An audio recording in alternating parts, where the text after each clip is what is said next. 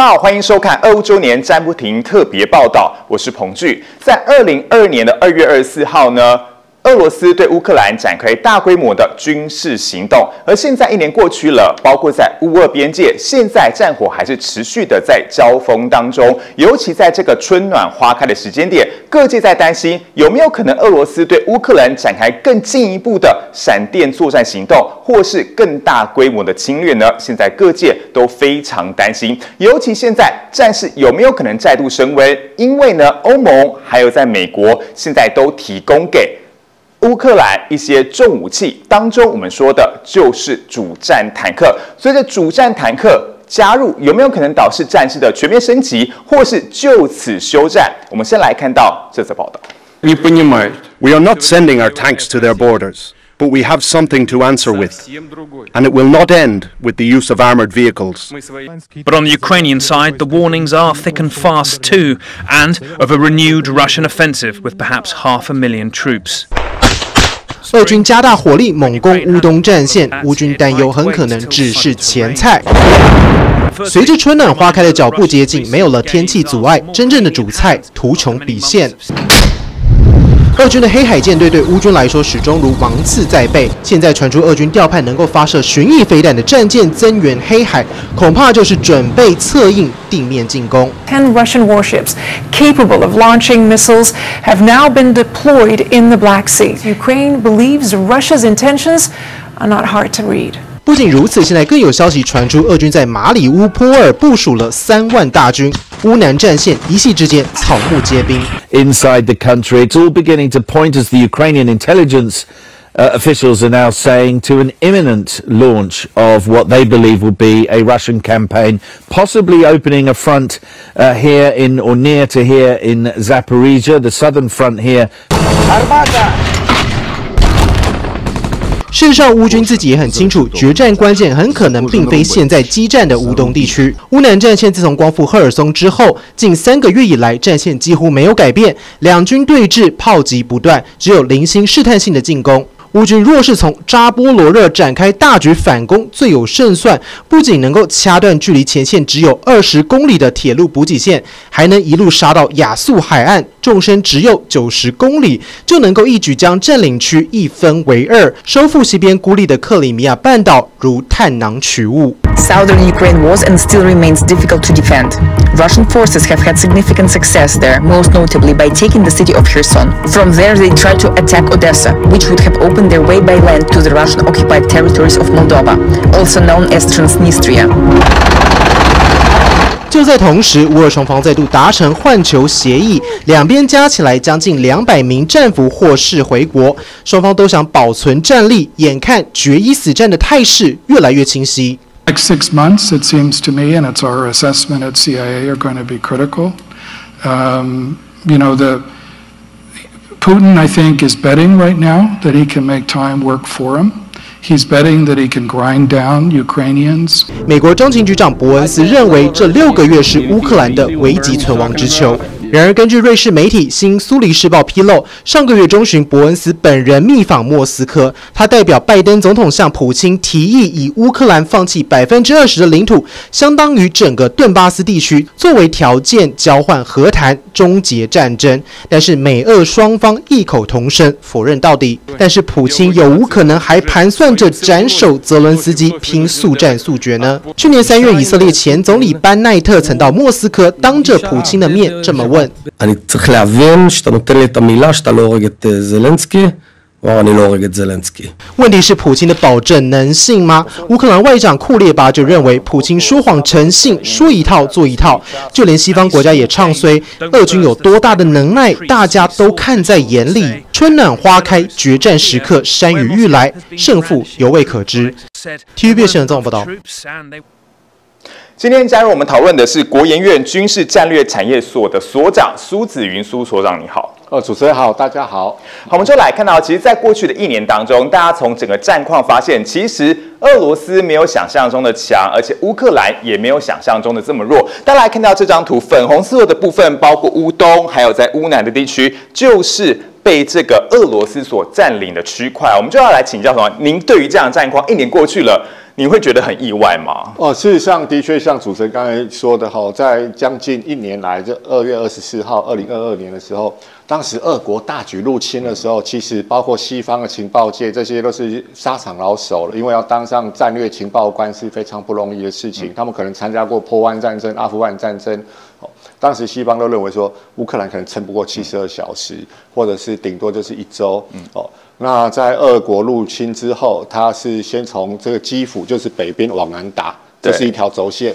那接着在这个哈尔可夫部分，就是从东北往西南打，还有东边打过来，哦，所以三个轴线。那经过乌克兰，就是说全国的这种就是齐心的抵抗，嗯，竟然挡住了，嗯，对，而且大家都没有忘记，当时俄国号称是全球数二数三的军事强国，哦。那乌克兰排名非常后面，可能是二十三、二十四。哦，那在这种就是物质力量就是远大于乌克兰的情况之下，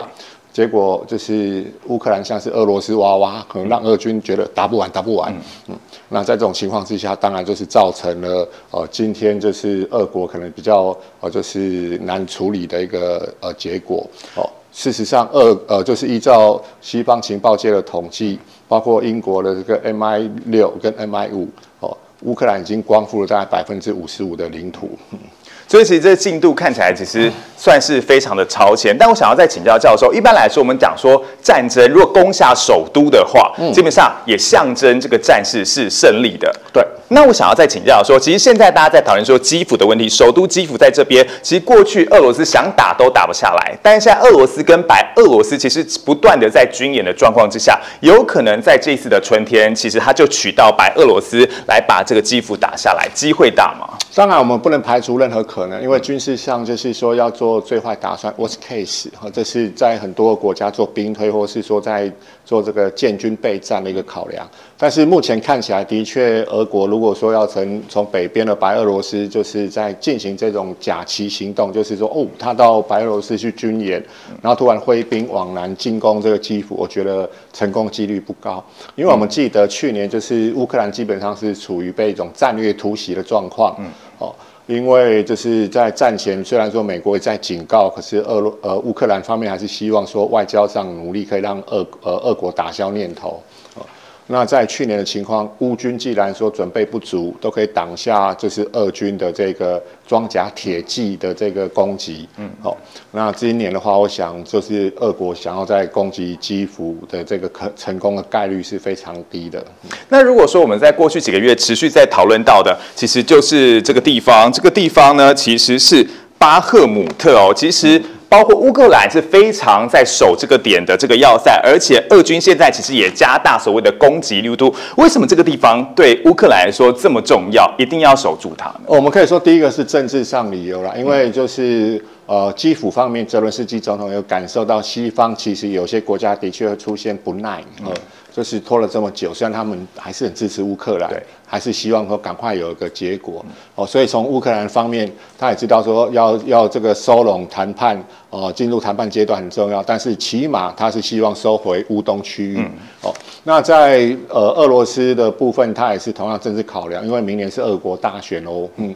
那打了一年就是都没有成果的话，或成果有限，他是希望说在今年先打下一个，就是说。呃，比较稳固的成果，那在乌东区域是对俄国来讲是最有利的，因为就是它向前支援会比较容易。我们可以看到这个就是英国国防部整理这个资料其实蛮好的，它有进攻轴线，对，就是呃这个 advance 的部分就是好，这个在呃俄国的部分，一支部队往西打，一支部队呃就是往西北方向打，那这边就属于南部战线的占领区。对，所以目前就是从各种公开资料看起来，的确是在乌东这里是比较属于那个就是俄国发动一个就是再次攻击的一个轴线。嗯，刚才主持人讲一个很重要，比如说呃，在这边乌东区，我们知道乌克兰就是说呃最近也歼灭了将近两个旅的海军陆战队的精锐部队。哦，那我们看到就是他海军陆战队用的这种精锐的 T 八零系列战车也都被乌克兰给摧毁。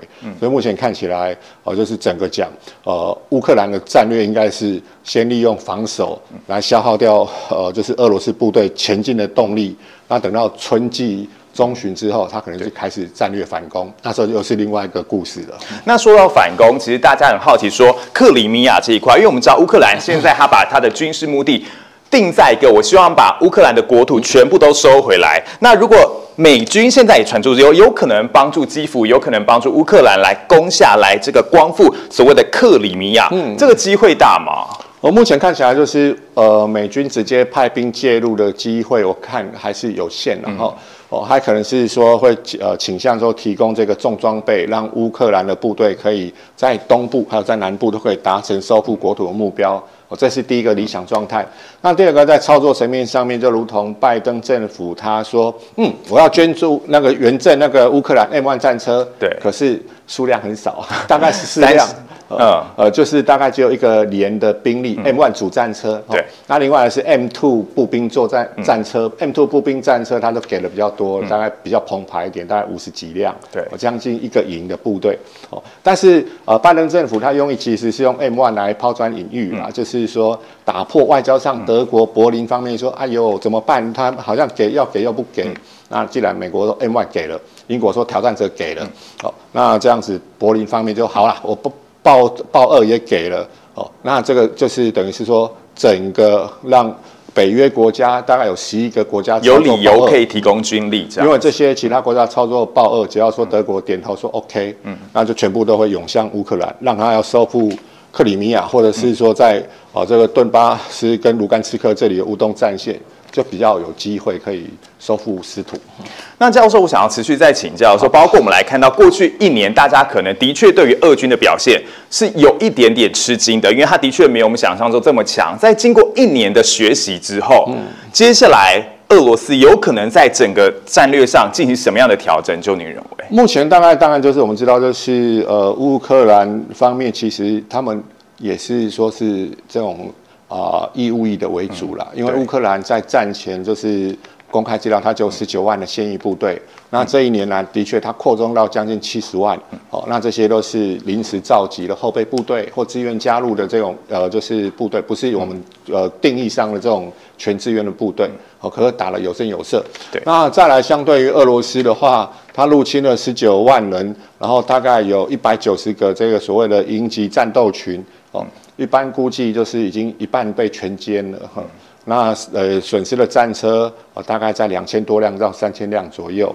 哦，所以它主战兵力已经失去了。嗯，那当然就是呃俄国的国防部长肖伊古他说，嗯，我们以后要那个重新就是强大我们的地面部队，要达一百五十万人，那可能是三年后了。所以目前状况来讲，就是双方的兵火力、兵力跟火力就是已经呈现一个。倾向乌克兰比较有利的状况。第二个最关键是士气，因为无论是说我们说的瓦格纳佣兵，或是俄罗斯联邦的正规的陆军，哦，在乌克兰就是打的就是有气无力了。相对的，乌克兰虽然说也是义务役的为主，可是他们因为是保卫国土，哦，保卫国土的话，那一种战斗意志就完全不同了。这是目前看到战场上，就是两军，呃，就是差异最大的地方。所以，俄国目前看起来，他的这个反攻可能是无效的。所以，的确，士气、战略都非常重要，但武器也绝对是非常关键的一环。我们一起来看这次报道。M1 坦克主炮一响声势惊人，除此之外，优秀的运动和越野能力也是这型坦克成为美军主力战车的原因之一。即便是在湿滑的雪地过弯，M1 坦克也是游刃有余。尤其从零到三十二公里的加速时间只需要七秒，机动性高效加上精准的火力，让 M1 成为乌克兰军方眼中得以拿下地面战优势的抗俄神器。And if the True is well uh, well trained, uh, it can hit a moving target out to 2,000 or uh, 2,000 meters on the move um, across rough terrain. As an example, uh, it has a night vision capability um, has a laser rangefinder, and it has a very good protective capability uh, for the crew uh, in the tank. Adding Abrams to Ukraine's defense capacity is an important step. I just wish it was a step taken in a way that got these tanks there in the next few months and not in 10 months or, for that matter, two years. Танкова коаліція зараз налічує 12 учасників. Ще зарано називати всі країни коаліції та їхні практичні внески, бо деякі з них ще мають ухвалити формальні рішення відповідно до своїх внутрішніх процедур. 乌克兰的担心其来有自，由于这支美国牵头、北约多个成员国组成的坦克联盟，曾经因为各自坚持的外交盘算，差点公开翻脸。就算法国和西班牙宣布会额外增援乌克兰火炮和坦克，而且波兰也愿意提供训 练，但是迟来的援助究竟能不能为俄乌战争带来决定性的突破，仍然不得而知。as as many uh, senior U.S. Uh, DoD, Department of Defense, and policy leaders have mentioned, the problem with the U.S. tank uh, is fuel consumption. What it gives to the Ukrainians is a very sophisticated uh, fire control system. Myślę, że bardzo łatwo jest przejść ze sprzętu posowieckiego na sprzęt nowszej generacji. Nie, nie robi to żadnej y, większej różnicy, ponieważ jest wtedy tylko kwestia wyszkolenia kierowców działonowych. Zasady prowadzenia ognia są takie same nawet na tym czołgu czy na tym.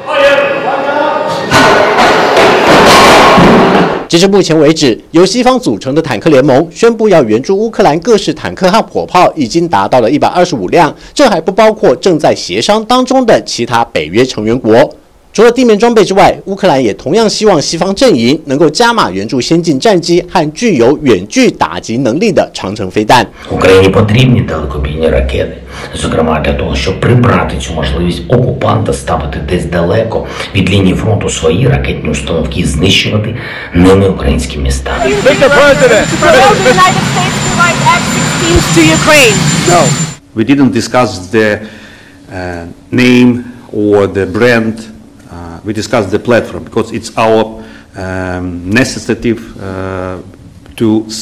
strong to make stronger our capabilities to, to, to, to defend our airspace. Pour la formation euh, de pilotes, euh, cela fait partie effectivement de nos conversations ce midi et cela fait partie de l'analyse globale. 即便乌克兰提出各式各样的需求，但是西方阵营也并非全数买单。尤其在先进战机和长城飞弹的议题上，因为敏感度更高，触及层面更广。毕竟西方国家担心的是，一旦这些武器打到俄罗斯境内，将有可能导致灾难性的结果。 Нам снова угрожают немецкими танками «Леопард», на борту которых кресты. И вновь собираются воевать с Россией на земле Украины руками последующей Гитлера, руками бандеровцев. 普京发出措辞强硬的声明，显见对西方扩大军援、频频跨越俄罗斯红线的行为已经渐渐失去耐性。除了公布新式 T 九零 M 坦克实弹射击的画面外，也暗示俄国会以有别于传统的能力来回应西方的不友善举动。TVB 新闻综合报道。 军武的确非常关键，尤其大家称这一次的战争呢是一个代理人战争，基本上大家会认为说，好像其实俄罗斯是在跟西整个西方都在打仗，所以我们就来看到，其实西方在这一次援助乌克兰的军力到底有哪些？一开始的时候，它是支援一些防御性的武器，支援单兵作战，当时其实也发挥效用，因为在基辅主要都是以巷战为主，所以在一开始也非常关键。但后续到了呃去年年中的时候，开始有中距离的重型攻击武器，而现现在包括最新的态势是，二零二三年年初的时候，美国、德国终于。愿意捐助我们刚才说的坦克车的部分，的确会让整个乌克兰有非常大战事上的提升。但我们也观察到一个状况，就整个西方给武器给乌克兰，它不是一次到位，它是由弱到强，由小到大，一次一次慢慢给。其实这当中有什么样的考量啊，所长？是，其实像主持人说的，我们这个呃，就是说节这个节目单位这个表呃，就是整理的非常的好哦，就是简单易懂。第一个就是刚战争初期的时候，哦，当时乌克兰就只有几呃，就是单兵作战的武器为主，不管你是说标枪飞弹然后刺针飞弹，哦，都单兵操作，意思就是说让呃乌克兰就是居于弱势的部队，可以在就是城镇战 urban warfare 的时候，可以用这些单兵武器。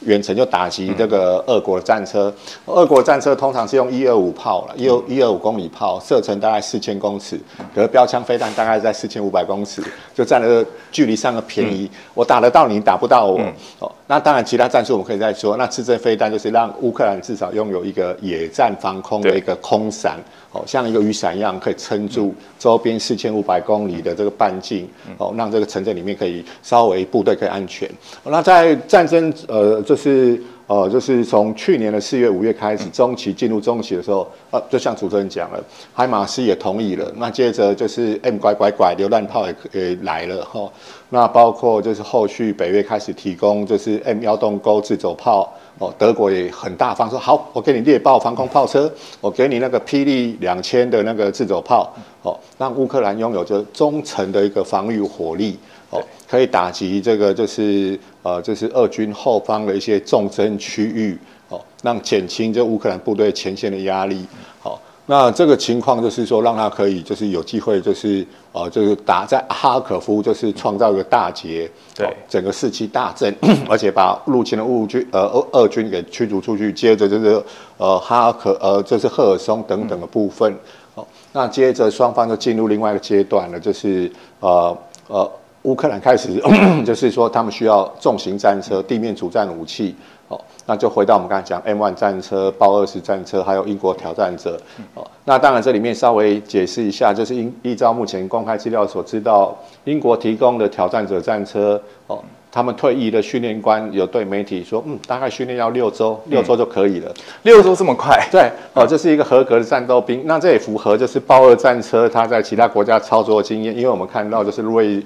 哦，就是瑞典他们跟瑞士他们有操作豹二。那他们很骄傲哦，我们的那个义务的士兵，一个面包师傅。六个礼拜就可以变成合格战斗兵，哎，好像都一样，就是现代战车的人机界面比较讲究，容易训练，降低成本啊。哦，所以这样子看起来，乌克兰的确就是目前在波兰境内受训的战车兵，应该在一个半月之后就会开着战车加入战线了。这里有个比较轻松的是说，在这些主力战车之外，当然都肩甲后炮了，肩甲巨炮了。那英国的战车是比较讲究人性，嗯，哦，呃，他们的战车或甲车里面都有一个就。是像是电热水机一样的，你把它想成英国电锅也可以 哦。它用意是说，呃，让这个士兵就是不用出呃战车外面，就可以在里面准备一些热食等等的，降低啊士兵就是被狙击手那个射击的机会哦。那当然这就是变成说英国绅士另外一种享受了，就是在战车里面可以泡个下午茶。哦，那当然就是在英国，他们战车兵的传统里面是那个还指定谁炮，就是那个装天要轮值就对了，没有没有没有，是那个装天手，因为我们知道战车通常四个人，一个驾驶在前面嘛，嗯，车长在那边观望，哦，啊，射手就是操作那个射控电脑，啊，一个装弹手就是我们说的装天手，嗯，他们就指定装天手去负责泡茶，可能是因为它空间比较大吧。那这个传统不会不会不晓不晓得会不会传给乌克兰就不晓得了。那我想要再请教的是，包括我们说的 N Y 坦克，其实刚刚有教授有提到说，其实，在其他款的甲车或是坦克，其实它的养成的速度是比较呃比较快的，而且时间比较短。但是如果说 N Y 艾布兰坦克来说，它时间是会拉的比较长一点点，而且它本身它的后勤、它高油耗的特性会不会拖累，反而拖累这个乌克兰的战士？嗯，我们可以先讲，就是说，呃，这个呃。M1 战车，哈，它采用的是这个，就是涡轮发动机，哈，也就是涡轮轴，哦，就是它很像是飞机的引擎，只是是用轴输出带动变速箱带来来行动。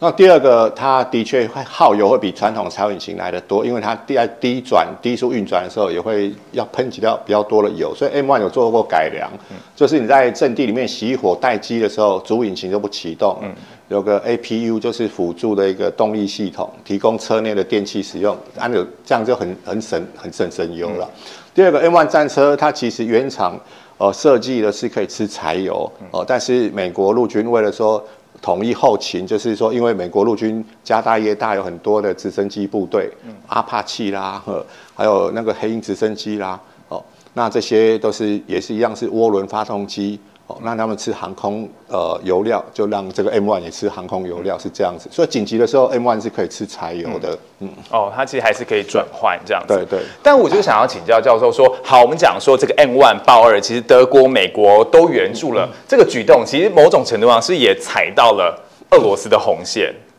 对啊，那，俄罗斯是说你踩到红线了，可是应该这我们从呃第三方客观来讲，就是呃从公道博公公道背啊 来讲，呃，俄国都已经入侵人家的领土了，他早就已经把人家红线不知道是 在地上磨磨磨磨到那里去了。这时候又说，呃，你援助这些重武器是踩到红线，这就是比例原则了。对，我所以我想说，OK，这莫斯科方面的态度，可是西方民主国家真正自己心里的红线是说。我提供武器，对，但是呃，就是说我人没有进去，哦，这是我自己的红线，哦，底线啊，应该说是我自己的底线。了，哦哦，那民主呃这些西方国家，我的感觉是他们扮演是民主兵工厂，也就是提供这些装备弹药给乌克兰，那乌克兰的全国的呃人口大概四千多万，哦，所以它是足可以召集足够的这个人力来加入武装部队保卫他们的国家。了解，不过这个 M1 坦克哦，基本上要等到夏天才有办法出现在整个战场上。好，就像刚才主持人讲，其实战车发展也有它的故事。像当时就是 MBT 七十是德国跟当时的西德哦，他们啊联手来发展一个主力战车，卡小，嗯，就是可以降低成本，哦哦，所以当时就是他们本来发展一个 MBT 七十，哦，那个很大只、很大量、很重，哦。那后来双方都觉得啊，这样子好像还是不适合战场使用，就分道扬镳了。所以德国就走向这个豹式系列，那美国就走上 M1 系列了。哦，就是设计的哲学完全不同。哦，那第二个就是 M1 战车，当然是作为现在就是民主国家就是这个呃主力战车的代表啦。哦，那中华民国我们明年开始也会接装哦，M1A2T。哦，它为什么这么厉害？哦，不是我们自己说，哎呀，就帮他宣传，不是，是因为在第一次破案战争的时候。他创下一个完封纪录，就像棒球一样哦，在麦迪纳之战哦，就是呃击毁当时精锐的这个伊拉克的那个共和卫队，呃，创下将近一八九比零的记录。一八九比零，对，完头从第一局到最后一局，哦，就是完全就是封杀你不上垒，呵，对，这很可怕的记录。那当时伊拉克共和卫队操作的最先进的战车就 T 七十二系列，所以现在这些老对手又在乌东可能重逢了，嗯，呃，那这样看起来就是的确，嗯，就是西方的战车可能是。呃，还是会比较有赢面啦，哈，因为双方在战车设计哲学上完全不同。虽然说 T 七十二、T 八十系列，哦，跟 M one 挑战者跟豹式系列原本的设定就在冷战时期，在哦，就是欧洲大平原开放的大平原上面决战，嗯，那俄国的设计理念是低矮，嗯，呃，然后让自动装装弹机都在底盘，他们认为这样子，反正我射得快，嗯，我的火力旺就可以压制你。那西方考虑是乘员的安全，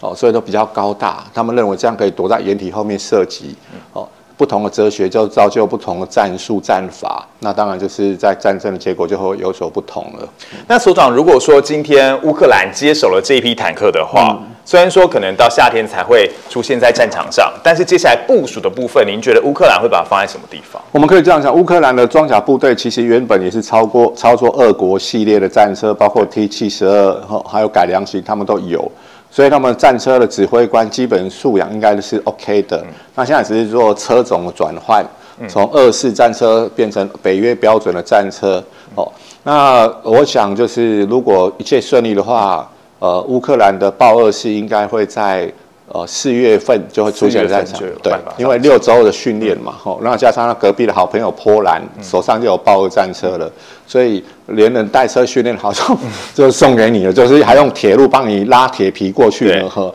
很顺啊，呵，那其他国家就啊，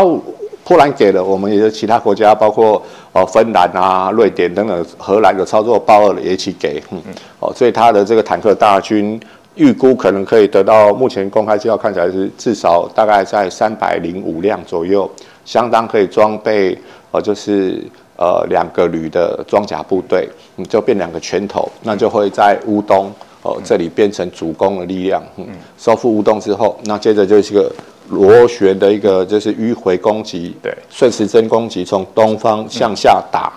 呵，往南走，对，到马利坡这里就是切割，呵，把俄军形成一个包围网，包饺子，包饺子之后，炮兵打，战车压，呵，就把这个饺子给那个压扁收复，那接着再集中力量往南到克里米亚，呵。了解，所以说的确，坦克是这一次战事当中非常重要的关键。但是呢，其实接下来大家很关心的是，在乌克兰的领空上竟然也出现了气球。我们一起来看这次报道。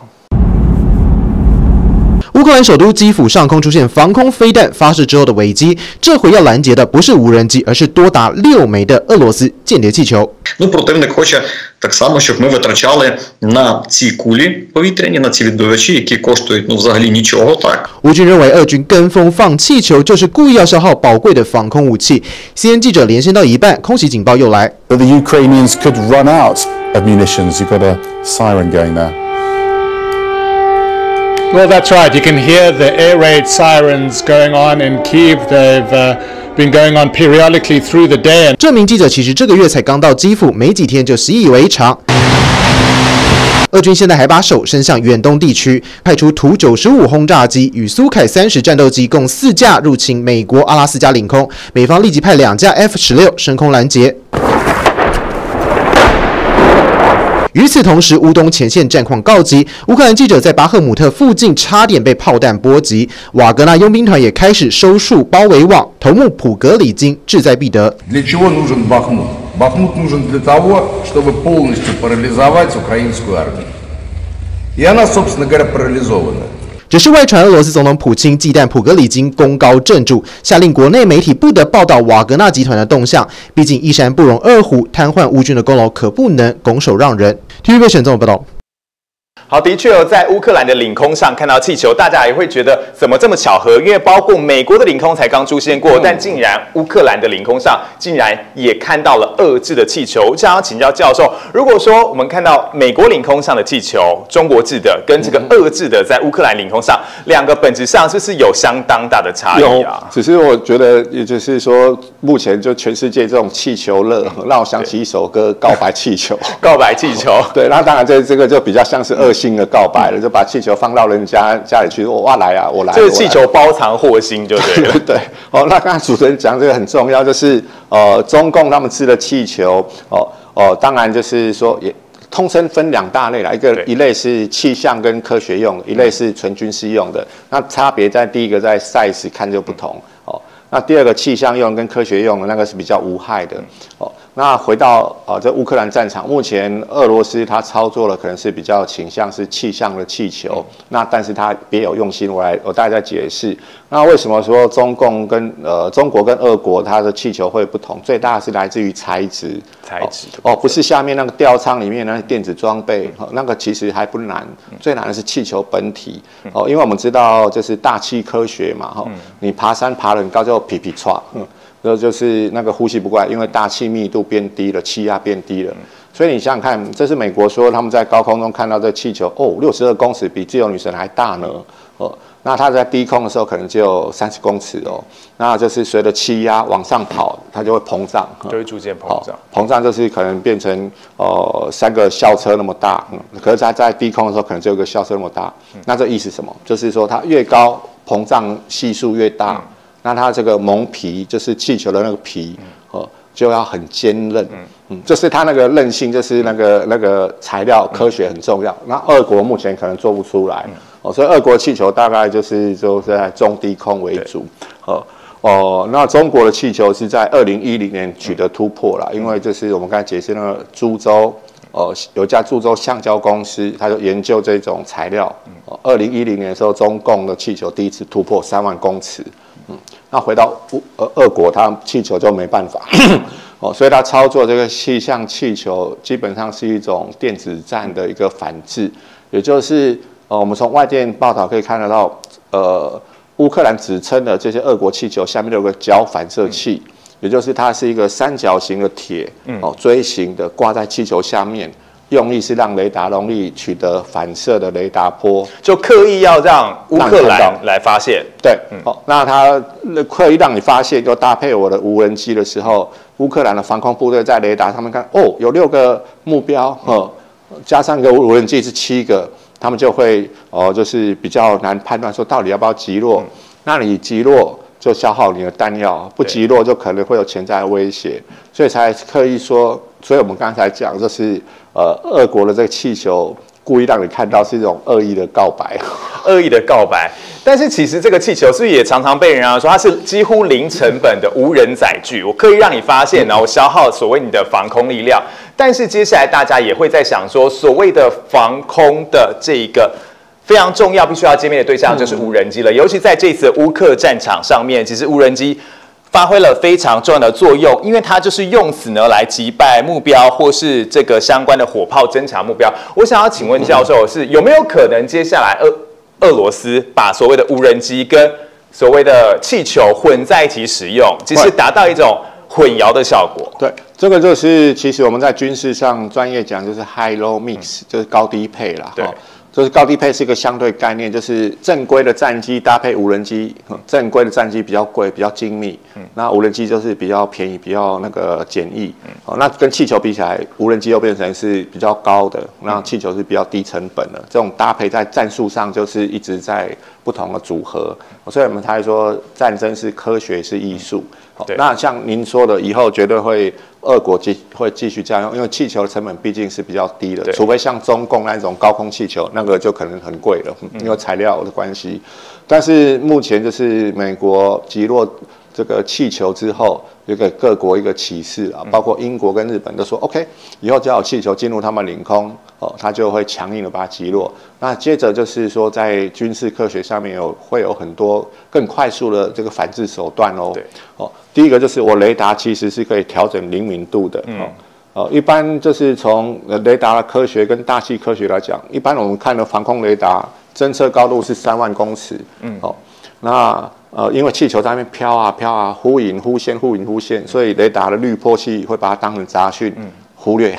对，把它忽悠掉，哈。那现在说不是了，现在说 OK，好吧，你可能会这样过来，呃，我就宁可就灵敏一点。那第二个。呃，中共为什么要发展这种气球？它已经是第二大太空强权，有五百四十枚的卫星，因为它可以取代很多卫星不能做的事情，可以收集大气资料啊，然后监听地面的这个呃，就是电磁辐射讯号。哦，那另外就是第一个是心理上，一般人会认为气球比较没有威胁，比较不有警戒性啊，那可能是气象用，那那可能科学用的。那第二个就是我们刚才讲雷达的这个呃侦测的上限。那第三个是雷达的这个侦测死角，哦，我们称为灯下黑啦，有点像你蜡烛最最黑的地方，反而是蜡烛下方，对，有点像灯塔，你可以照射好海面上二十海里，可是灯塔下面哦哦，嗯。嗯，哦，那雷达也是一样，就是它会有个 scan angle，就是呃它的仰角可能在七十度左右。所以在雷达正上方就跨模啊，所以它的渗透领空之后，可能就会形成一些你的侦测死角，有点像我们眼睛可以看前面，就是有所谓的盲区就对了。但是我们看不到头顶哦，那这就是中共它发展的气球的一个用途。那这跟俄罗斯不一样，俄罗斯这个比较像是战术骚扰型的哦。那我们刚才解释说，未来军事科学很快速回应是，你很便宜，对。我可以用更便宜的手段打爆你。哦，雷达第一个调整这个仰角跟那个就是灵敏度，哦，可以提高发现率。第二个，如果是中低空的，嗯，我用镭射，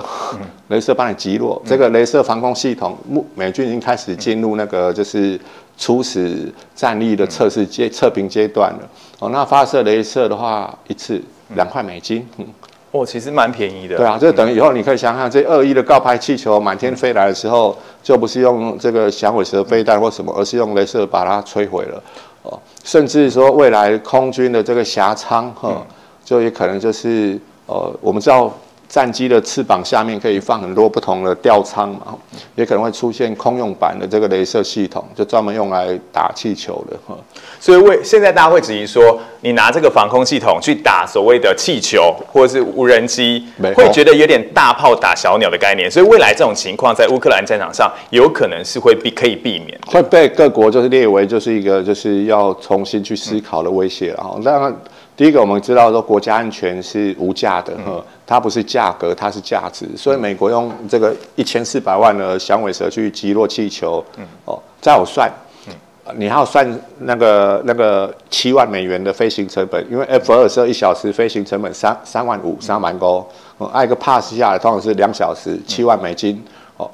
那呃可是同样就是说国家安全是无价的，它都不是价格计算的，嗯那考虑到未来这种威胁可能会变成新常态，那各国就会把研究中的这镭射武器就会再给它那个加速的研发，哦，一个镭射炮大概。目前所知道是大概在，呃，就是可以到将近五十 k 瓦的一个能量，哦，它可以击落无人机。以色列铁迥的镭射系统可以击落迫击炮，迫击炮你知道那个弹弹头是钢做的嘛？嗯，被镭射照到不久，它就开始那个融化，嗯，那就改变气动力就掉下来。哦，所以你要打破气球的话就更容易了。嗯，哦，甚至就是说。之前担忧你用机炮在气球上面开好多洞，它慢慢小风还是会飞。未来镭射可能就是或直接就是给你切一个方口，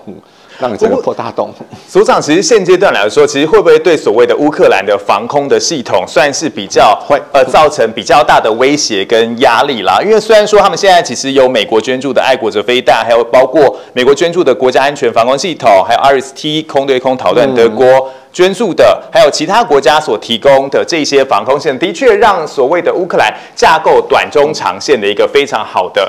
的空盾，我们可以这么说。但是其实现在这些气球、这些无人机，其实连带也造成这一些所谓防空系统比较大的负担，尤其可能有混淆的状况存在。但这么多的系统。要整合在一起，是不是其实对乌克兰来说也是一个难题中的难题？对，哦，您讲的这个非常重要哈，因为我们看到就是战场上飞机、坦克、大炮那个是一回事了，但是他要看到后勤尾巴，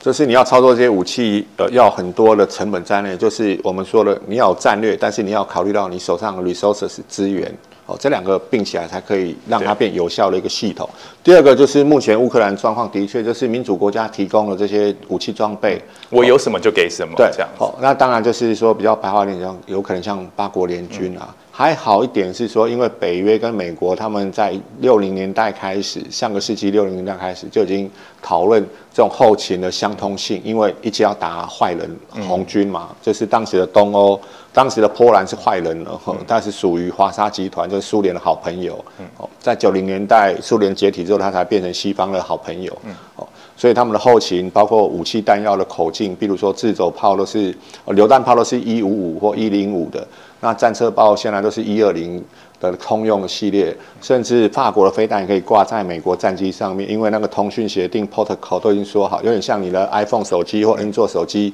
可以吃中华，可以吃台湾英雄，可以吃。哦，等等等的哈，那个都已经讲好了。嗯，那剩下就有那个，就是说零组件可能没办法，这就的确没办法。所以这个就需要就是说后勤资源的部分，嗯，还是问题是出在这一块。所以现在我猜就是在乌克兰战场上面，啊，就是这些各国提供武器装备是扮演，就是说打坏了立刻后送。哦，乌克兰也不修了，就送回原始的。其实整个西方大西方其实都是所谓乌克兰的后勤部队，都是我的修车厂。对。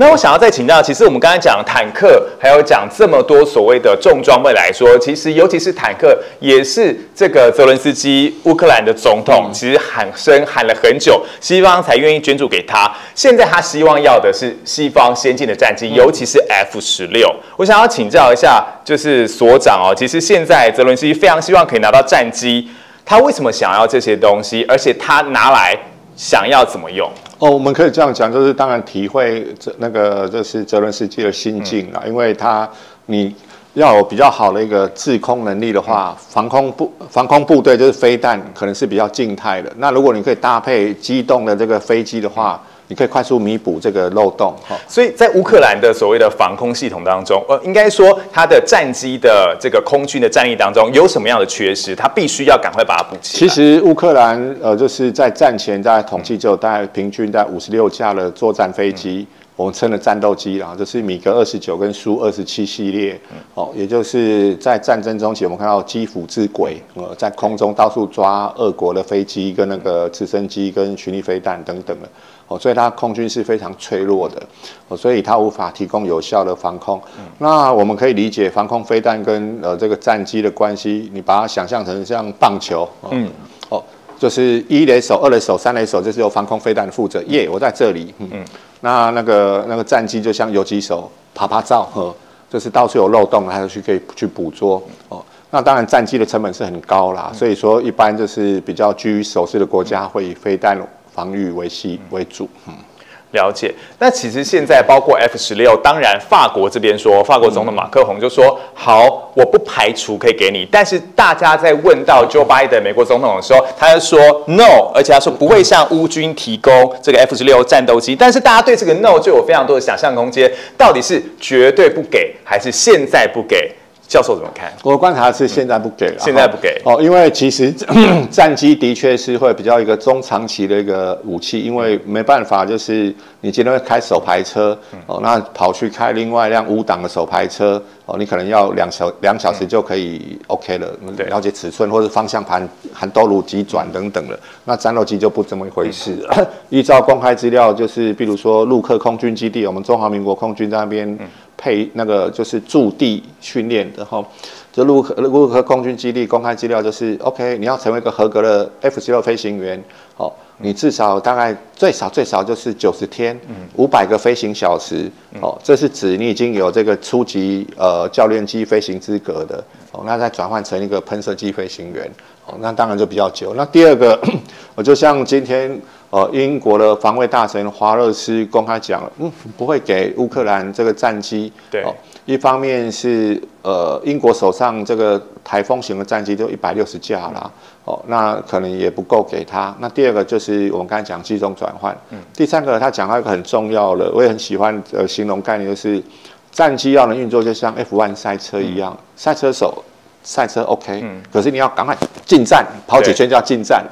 那是一个庞大的后勤的工程师。那从公开资料我们知道，平均一架战机至少都要二十五个地勤人员去伺候它，有机务、有电务、有油务、有弹药室等等了，嗯，所以就是操作一个机队，它后勤的呃负担是很大。那目前看起来，乌克兰的确是比较就是无法去承受这么多啦。那未来就是。是，如果说时间拉长一点是可以的，所以等于说还必须要用时间来换取这个呃军援的空间。但是如果真的今天乌克兰好，西方愿意提供给他，包括欧洲、包括美国，他真的拿到手的话，会不会也导致整个战事会有进一步的升级，或是有可能导致这一次的乌克兰这个俄罗斯侵略乌克兰的战争有进一步的突破吗？我想，就是乌克兰应该会信守对西方的承诺，就是不用西方的长城武器去攻击。它也是节制性的使用，它不会去攻击乌那个俄国的本土。哈，这是我想乌克兰在将近一年来的，就是跟西方建立这种军事互信。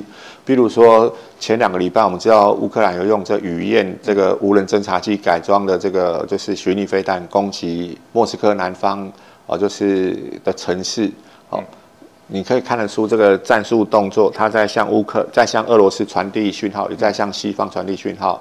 我攻击俄罗斯本土，我不用你们的武器，